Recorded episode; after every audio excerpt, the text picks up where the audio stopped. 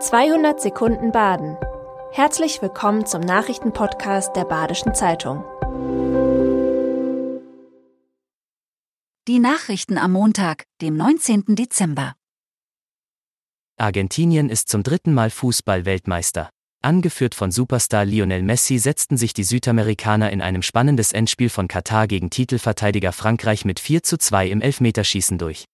36 Jahre nach dem Titelgewinn des großen Diego Maradona erspielte sich Messi im fünften Anlauf die allergrößte Fußballehre für sein Heimatland, in dem ekstatisch gefeiert wurde. Der sechsmalige Weltfußballer hatte per Foul-Elfmeter zum 1-0 getroffen, in der Verlängerung folgte sein 13. WM-Tor.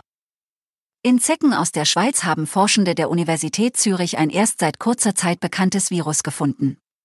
Das ALS-Virus wurde erstmals 2017 in China nachgewiesen, wie die Hochschule mitteilt. Dort hätten einige Patienten nach einem Zeckenstich bekannte Symptome wie Fieber und Kopfschmerzen gezeigt.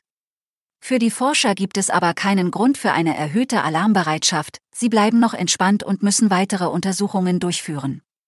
Es ist noch nicht geklärt, ob das Virus Menschen tatsächlich krank mache. Freiburg liefert 32 Solarmodule in die Partnerstadt Lemberg, denn die Ukraine kämpft mit Stromausfällen und Abschaltungen.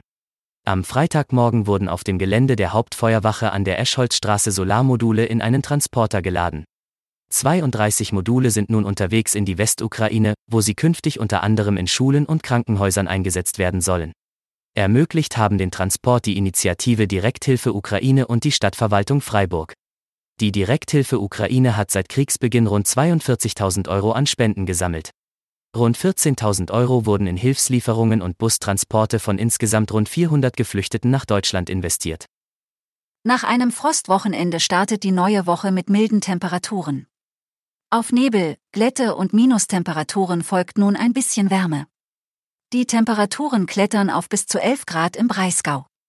Dafür bleibt es bis in die Woche hinein windig und bewölkt. Die Chancen auf weiße Weihnachten sind eher gering, so ein Sprecher des deutschen Wetterdienstes. Es könnte grüne oder braune statt weiße Weihnachten geben. Der Breisacher Hochseilartist Fernando Traber tritt als fliegender Weihnachtsmann in Kassel auf.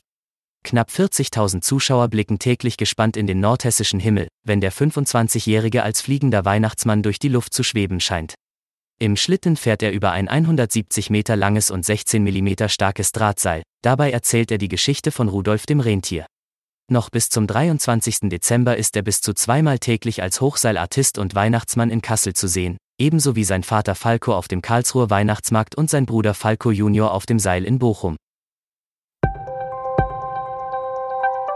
Das war 200 Sekunden Baden. Immer montags bis freitags ab 6.30 Uhr. Aktuelle Nachrichten rund um die Uhr gibt's auf der Website der Badischen Zeitung badische-zeitung.de.